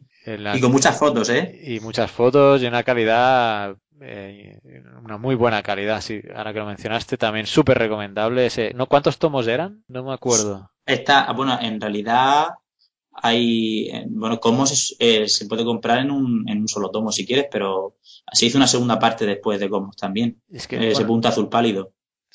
esa no la recuerdo. La, pero la versión Sí. del libro que recuerdo yo creo que eran dos tomos, al menos la, la edición que yo recuerdo. Yo, yo tengo una historia muy, muy, muy peculiar con ese libro porque yo cuando era, bueno, más chico, estaba en, en, en colegio, eh, yo vivía en Cusco, en una provincia de, de, Perú, y ahí pues no llegaban muchos libros que digamos. Y, y, y la obra Cosmos de Carl Sagan comenzó a llegar en fascículos coleccionables junto con un periódico. Entonces recuerdo todos los martes con el diario Ojo, que no sé si sigue existiendo el diario Ojo, te venía cuatro páginas del, libro. Y, y, y, recuerdo, mi abuelo me compró todos. Juntamos uno por uno los fascículos casi por un año, hasta que llegamos a tener todo el libro completo. Es un recuerdo muy, muy lindo que tengo. Y sí, lo, lo pude leer gracias a que, a la perseverancia de mi abuelo, que todos los martes compraba ese periódico únicamente para juntarlo poco a poco, digamos. Qué bueno. Linda historia. Sí, sí, es, este, es muy, muy linda y, y, sí, lo tengo así en fascículos, eh, Bueno, lo tengo, lo tengo ahí en un folder muy, muy bien cuidado, todavía lo tengo en casa, eh, pero sí, o sea, fue así, eh, por un año y medio, sí, era un año y medio, imagínense, un libro que es bastante grande, eh, en fascículos de dos hojas cada semana. Era que lo terminaba de leer al, apenas salía y, y, pues esperarte la siguiente semana para ver en qué continuaba. Era, es una locura ahora que lo pienso, pero, sí. Sí, sí, ahora parece mucho, ¿eh? sí. He escuchado parece mucho. Sí. Sí, ahora además que con, la, con el tema de la tecnología que decimos antes, todo es inmediatez, ¿no? Todo lo queremos eh, al momento, pues esa, esa, ese ánimo de ir coleccionando semanalmente, pues bueno, también le da cariño a, a, a la obra. Yo estaba sí. pasando de los libros a la tele, me acuerdo la semana pasada comentamos, aunque no se quedó grabado, eh, la serie de la Tierra a la Luna, From the Earth to the Moon, eh, que habla del proyecto estadounidense de espacial, ¿no? De cómo llegaron, bueno, el proyecto de, sí, de, de llegada a la Luna. Entonces, en el capítulo 10 eh, habla del proceso de formación de los astronautas por parte de geólogos eh, que pues les indicaban cómo y qué, qué, materiales y cómo tenía que recoger las muestras ¿no? en, en la luna. Entonces, to, ese capítulo 10, que pues creo que son capítulos de una hora,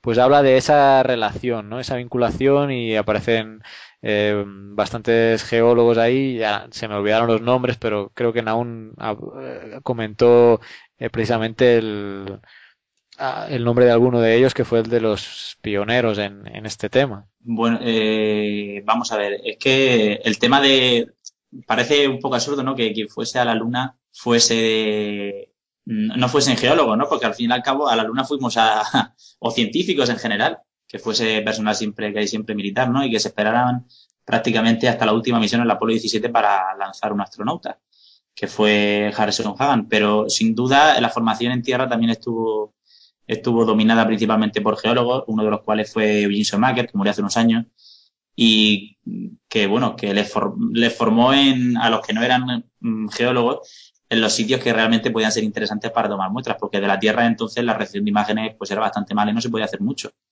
Pero aparte, este hombre, Eugene Schumacher, es conocido porque fue uno de los primeros que postularon que los cráteres que existen hoy en las tierras mmm, de impacto, que sabemos que son de impacto, que no cabe ninguna duda, estaban causados por objetos que venían del espacio, porque hasta los años 60, pues, eso era una idea bastante, bastante difícil de creer. Y ese fue uno de los que formaron, y ese iba, de, iba a ser astronauta también. De hecho, era el geólogo que iba a viajar a la última misión.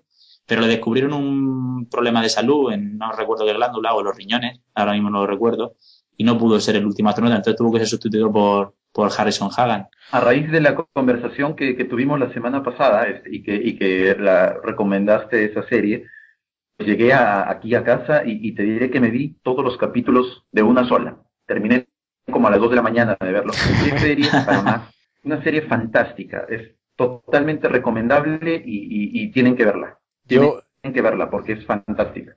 Sí, yo ahora mismo recuerdo también, yo la pillé porque estaban haciendo la maratón de esa serie en un canal de aquí de televisión y la, la enganché en el número 4 o así y también eh, vi del 4 al, pues no sé si hasta el 11 o así. Y recuerdo especialmente este capítulo 10 de los geólogos y recuerdo el capítulo en que, en que elaboran o encargan a una empresa privada la construcción del módulo lunar que tiene que bajar a la luna. Eh, no sé si te acuerdas de ese capítulo y que seguro que si, no sé si lo has visto aún, pero seguro que a ti te va a gustar, cómo es el proceso de, de diseño y de construcción del, del, módulo lunar, que tiene que mm, bajar los astronautas de, de, eh, de la órbita lunar a, pues a superficie, ¿no? También está muy bien ese capítulo. Una serie, pues bien, recomendable esa serie. No sé si a nivel televisivo hay alguna otra serie así. Yo seguro que la hay, pero ahora no me viene a la mente ninguna serie así vinculada con la ciencia bueno, están los documentales de, bueno, de, del espacio, esto que está haciendo ahora Brian Cox, que son todos muy interesantes, que podéis buscar en Google Brian Cox, que es un físico británico, uh -huh. y hace documentales un poco estilo, bueno, es de la BBC, entonces un poco David Attenborough, que va, es, él es el narrador y, y, protagonista de los documentales, y creo que, pues, para la gente que realmente te interesa en, en saber cosas, ese formato de documental en el que tienes que prestar atención a una persona que te está hablando y no una voz en off, es bastante, bastante agradable. Y vamos, lo recomiendo a todo el mundo, los documentales de Brian Cox de la BBC. Lo malo es que en España no se pueden ver, pero bueno, eh, la UNE emitió uno de los documentales, pero mm, lo ponía los domingos a la hora de comer y bueno, no sé si tuvo mucha audiencia porque no creo que fuera la hora más propia, pero bueno, por lo menos lo ponía en la 1. Brian Cox. Sí, Brian Cox, podéis buscarlo y es. Bueno, eh, pero no es el mismo que va a presentar el nuevo Cosmos, no, no es otro. No, no es el mismo. Que, hablando de documentales, eh, tú participaste, a ver si a ver si lo explico bien esto.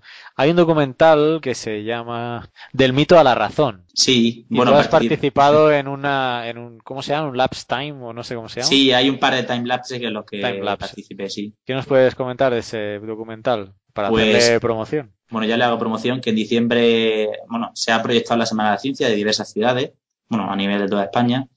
Y bueno, que quien quiera verlo que en diciembre será su liberación pública a internet y vamos, que anunciaremos la, fecha de estreno, que recomiendo a todo el mundo que lo vea. No voy a hacer ningún spoiler y bueno, que ya verás cómo, ya veréis cómo gusta porque también es un intento muy divulgativo, muy divulgativo y que, vamos, y muy próximo, que es lo que creo que hoy en día muchísima gente busca que la ciencia pueda ser cercana a ella, ¿no? Porque quizá a veces los científicos muchas veces están en su mundo, en su, en su ciencia, y se olvidan de que la ciencia es más ciencia cuando la explicas a los demás y la gente la entiende. Porque al fin y al cabo la ciencia es un patrimonio de todos, que no sé si es algo también que la gente tiene muy claro. Y bueno, eso es un punto bastante importante eh, a favor del documental y a favor de los científicos que todavía hoy tienen el valor de, bajarse de un poco del pedestal en el que están y, explicárselo a los demás. Y hay el tráiler, ¿no? Que yo no sé si lo pusimos. Sí, el tráiler, el tráiler podéis, podéis mirarlo, podéis buscar en YouTube del mito de la razón y allí lo tenéis para, para echarle un vistazo. Muy bien. ¿Y, es licencia libre? ¿O mm, no leí? Creo que sí, creo que va a ser Creative Commons, sí. Muy bien. Pues eh, no sé, chicos, llevamos una hora y media aquí, tengo yo en mi Skype hablando. Creo que hemos tocado diversos temas, creo que hemos tocado temas nuevos que no quedaron grabados, pero yo creo que ha sido muy interesante. Hemos estado grabando esto por partida cuádruple, creo. Yo creo que ha sido muy interesante la conversación, la plática, como dicen por acá. Y seguro que quedamos otro día para seguir hablando de, más temas. Pues si no queréis decir nada más, eh, nos vamos despidiendo. No ha podido estar David con nosotros. Si, si estás escuchando esto, un saludo y quedamos para otra ocasión. Pues nos despedimos. Como siempre, un placer hablar con la gente. Pero por supuesto, un placer. Perfecto. Nada, nos despedimos. Un, tremendo, sí, un, tremendo gusto y nuevamente un gran saludo a Geocastaway por su segundo aniversario. Y felicidades, por supuesto. Gracias, gracias. Ya luego vamos a poner los audios que hemos recibido. Eh, Patricio, sigues en Francia, ¿no? Sí, yo sigo en Francia, sí. Muy bien. Pues nada, nos despedimos de Patricio, del blog geoextrema.com. Un saludo a Naún también, del blog Un Geólogo en Apuros. Y pues Hasta pronto. Hasta pronto, sí, sí. Pues nada, sí, un saludo, un abrazo y muchas gracias por, por estar con nosotros en esta edición. Venga, muy bien, hasta pronto. Un abrazo, chao.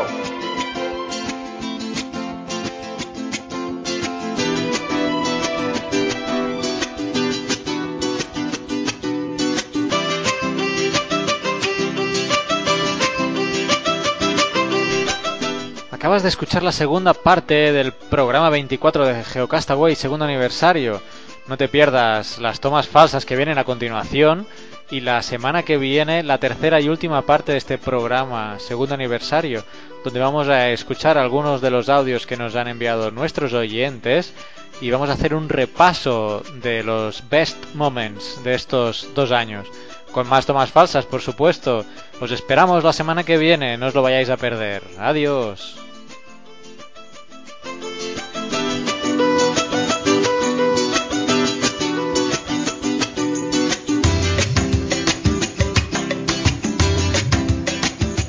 Envíanos tus comentarios, sugerencias o preguntas a geocastaway.gmail.com o puedes escribirnos en nuestra web geocastaway.blogspot.com. Búscanos en Facebook y en Twitter y escúchanos también a través de iTunes, Evox y Miro.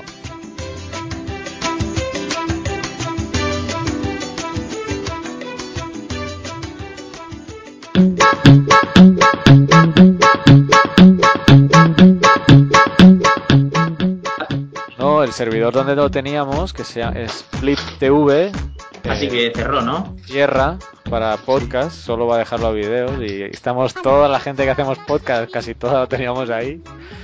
Y no veas ahora qué huevazo para cambiar todos los programas de servidor, cambiar los feeds.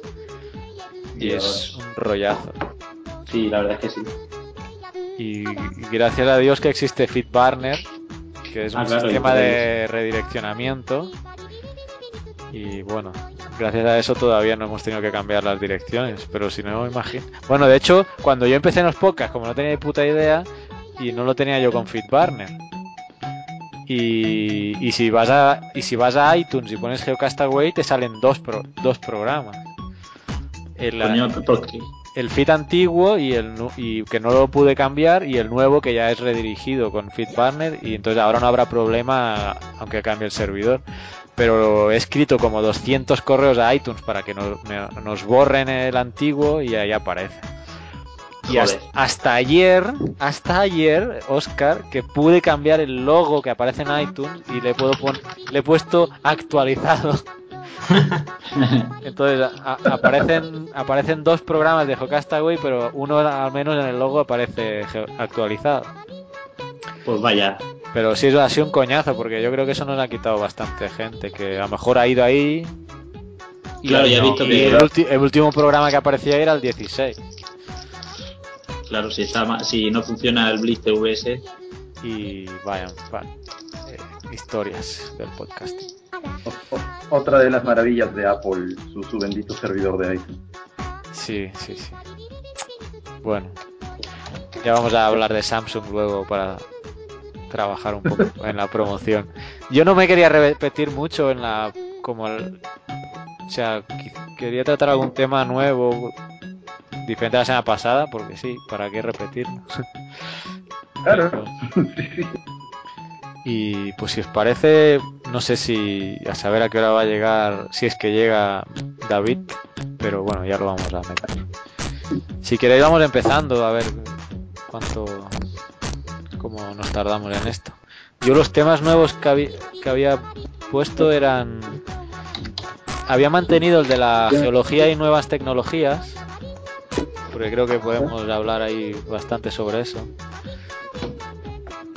Eh, había puesto un tema de pseudociencia, estoy un poco indignado, que seguro que nos va a dar tema aquí.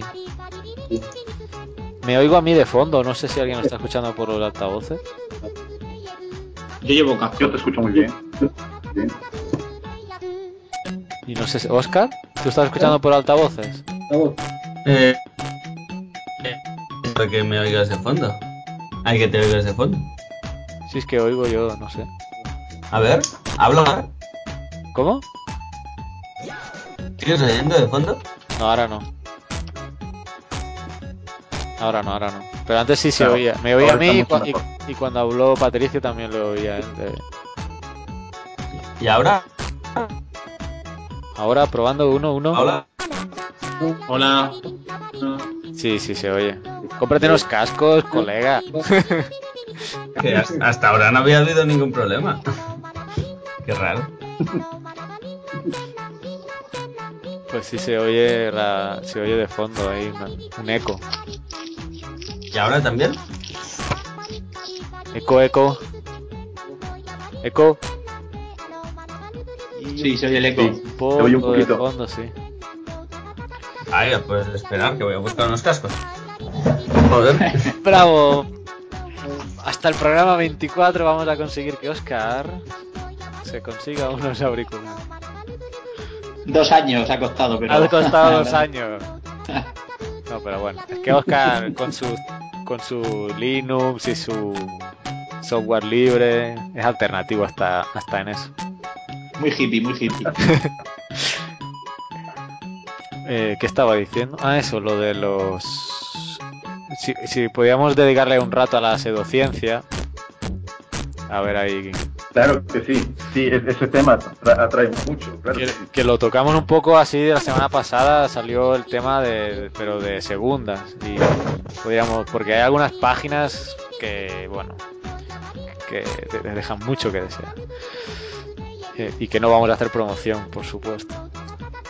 Ah, que hablamos de cuarto milenio, es verdad, no me acordaba. Sí, cosas, pero bueno, es, pero hay páginas mucho más heavy, ¿eh? Porque no sé si oíste La tierra hueca. lo de la tierra vaga que comenté, que la página... Las páginas las podemos decir, yo luego lo- le voy a montar un pitido encima porque no pienso hacerle publicidad a esta gente. Gente que vive de eso, o sea, es lamentable. Increíble. ¿Y qué más tema tenía había puesto aquí? Ah, y luego sobre algunos libros, si libros de geología o ciencias de la Tierra o de o de, o de del cosmos, etcétera. Quizá para no le hemos dedicado nunca una sección extensa a hablar de libros o cosas así. Lo digo porque hace poco salió, no sé si os acordáis del libro de biografía de la Tierra de Anguita. No sé si en Perú ha llegado ese libro. Eh, no, creo que todavía no ha llegado. De hecho, creo que está descatalogado, pero lo han. El propio Anguita lo han, lo han digitalizado y lo han puesto disponible en versión digital gratuita. Entonces es una gran noticia eso. Ah, excelente, claro. Y tengo el link aquí, ya os lo voy a poner ahora. Pero vamos a comentarlo así. Y, y la idea que tenía, pues sí, que otros libros vosotros os, os os han marcado. ¿Por qué no me se abre las páginas? Tengo una conexión un poco extraña. Ahí puse el link del, del libro para descargar si queréis. Descargando. Este. Igual, descargando. ¿Está Oscar ahí ya con sus cascos? Sí, estoy yo. Pues te digo súper mal. Yo lo digo como un robot.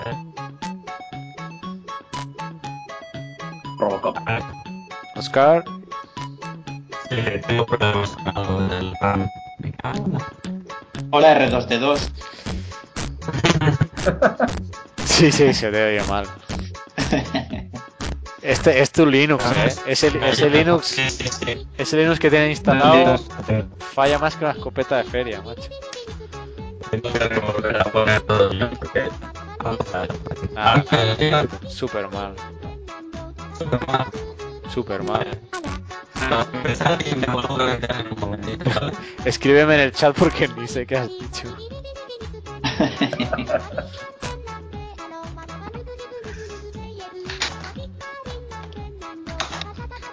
Las pulsaciones sí que se oyen bien, ¿eh? Eso sí.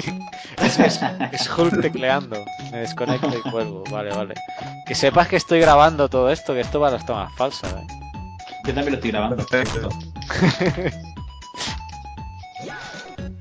Vale. Sí, bueno, sí, sí, va a haber tomas Esto va para los bloopers de GeoCastaway. Y yo mi conexión hay páginas que no sé por qué no puedo entrar. Qué raro. De pseudocientífico. Y no puedo. Quizá tengo alguna restricción de IP aquí en el- con esta conexión. Súper raro. Ah, ya sé quién es, sí. Ya, ya sé quién es el petardo este. Creo que ha salido hasta en la tele en algún programilla también. Por lo Sí, que- mira, el, ha el hard sabotea un satélite ruso.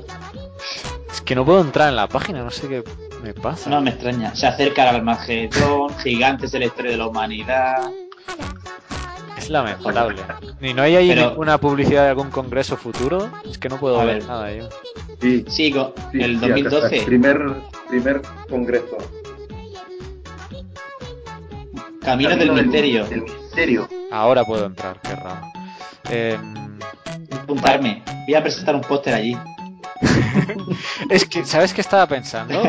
No, no, en serio, un- deberíamos ir en tropa, tres o cuatro o cinco, y, y apuntarnos, aunque sea pagando. Porque, bueno, eh, aunque sea pagando, no es que seguro que hay que pagar, porque esta gente vive de eso. Son congresos que hay que pagar, además, una pasta, como 100 o 200 euros. Pero, Pero ir a, Dios, ir a sabotear, o sea, deberíamos ir a sabotear. Porque si el día de la Tierra hueca llegó a estar ahí. o sea, es. ah, y lo bueno es que esta- no, no dejan preguntas al final, creo. Yo nunca he ido a un congreso de estos, pero por lo que. Por lo que me, he escuchado en otros sitios, eh, hay otro podcast de ciencia que se llama La Guardilla. Creo que uno de los autores, uno de los editores ahí que se llama Abraham, fue a un congreso de estos. Así por, bueno, por ir y no, no, no se les puede preguntar al final. O sea, está el tipo hablando una hora y cuando acaba aplauden y adiós. Qué guay. Entonces eso es súper, súper vergón que dicen aquí en El Salvador. Porque ya ¿Pero ves, has visto quién patrocina el, el congreso? eh, no, no, In- Intereconomía y la Gaceta. me jodas. Me acabo de quedar loco. Grupo Intereconomía y la Gaceta.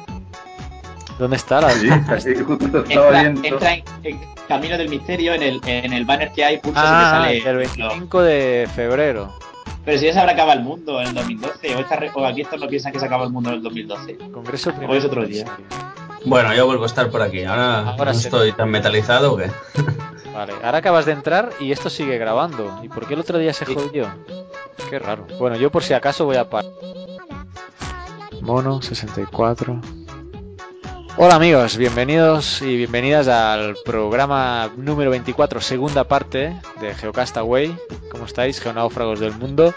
Y es muy bonito decir la segunda parte del programa, pero no es tan bonito porque esto es debido a que se nos reventó la grabación, como casi nos está a punto de pasar ahora. Y, pero bueno, aquí estamos para seguir conversando. Eh, al otro lado del Skype, Oscar, como siempre, ¿qué tal? Adiós. y Oscar con su Linux, ¿qué le pasa? Eh, qué grabación más accidentada, macho. Parece que no Estamos no ha mala conseguido suerte contactar con Oscar. No, no puede entrar. No ha cogido el teléfono. Espera, porque voy a llamar otra vez.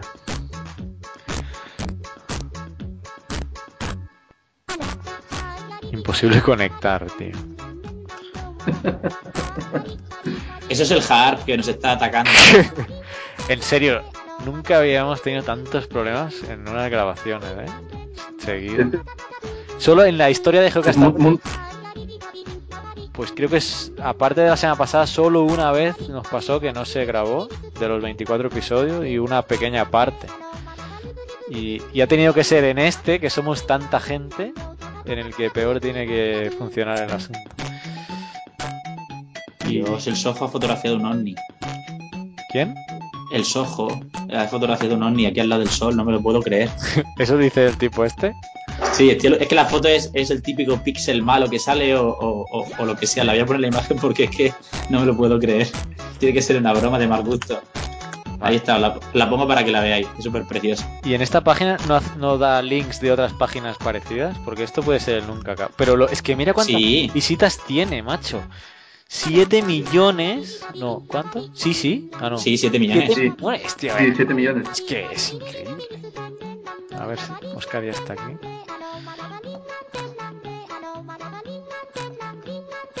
¿Quién, quién ha ganado realmente las elecciones del 20N? Vaya. Qué guay. Tecnología sobre Marte, ¿sabes? Oh, Dios. No, ya llega mi tema. Socorro. Hola, yo estoy aquí. ¿eh? ¡Ey! ¿Qué pasó? ¿Qué pasó? Yo hasta, No había, sé qué pasó. había empezado a presentar y, y te digo, y con nosotros Oscar. Y digo, hostia, ¿y dónde está Oscar? Pues no sé qué ha pasado. Cuando me has colgado, cuando has vuelto a llamar, te estaba contestando que sí, pero ha decidido que no funcionaba. Total, entre este ratito que no, no funcionaba nada, he conseguido que funcione mi Sky Recorder también aquí en Ubuntu. O sea que si todo va bien, también estoy grabando yo. ¡Wow! Muy bien. Y tienes tus todo va bien. puestos y todo ya. Tengo mis cascos puestos. Increíble. Yo creo que ahora ya, Esto puede ya no ser- puede pasar no nada puede más. pasar nada más ya. Vale, va, Solo puede pasar que se bloquee la RAM de mi compu, que últimamente... Oye, me da mal tiempo que... De hecho, tu Linux no está muy... no está muy bien. Qué cabrón. No, ve, Bueno, si tú pues eso. reconocido. Ya, ya, no, sí, sí. Vale, va, entonces empezamos.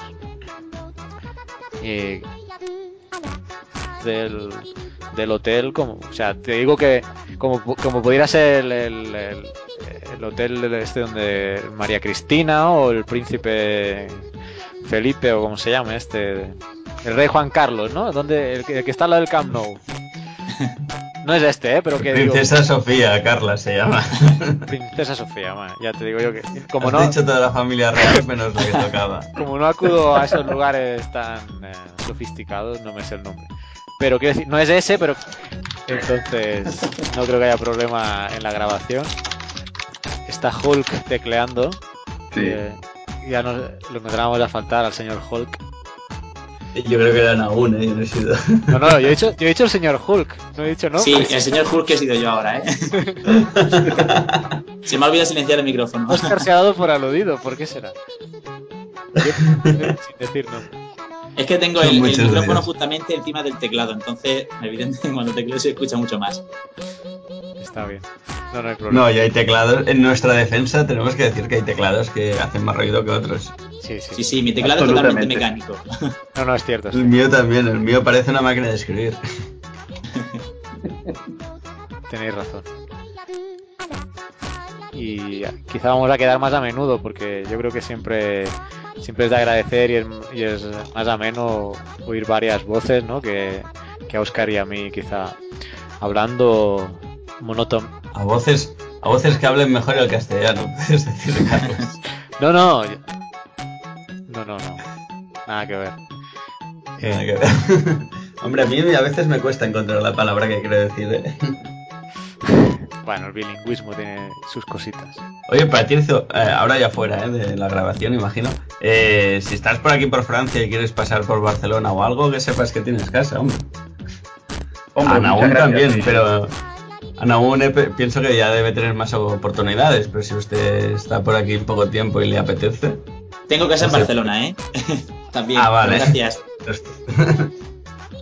No, Oscar, muchas gracias. Este, ahora me quedo nada más que un mes más aquí. Estamos muy apretados porque estamos desarrollando Claro, un programa claro. este que nos tiene que nos tiene que sustentar el, el presupuesto y el financiamiento por los próximos cinco años. Entonces estamos apretados a mil, pero el próximo año regreso de todas maneras a Europa para continuar el doctorado y eso. Y te tomo la palabra, viejo. De todas maneras tengo que Ah, vale, vale. Muy bien, muy bien. Perfecto. Pues ya os, ya os avisaré si no, si no se ha grabado esto. Que Yo lo tengo, ¿eh? A mí yo lo me, tengo grabado me ha ido claro. subiendo esto 40, 90 megas. Yo tengo Tengo 45.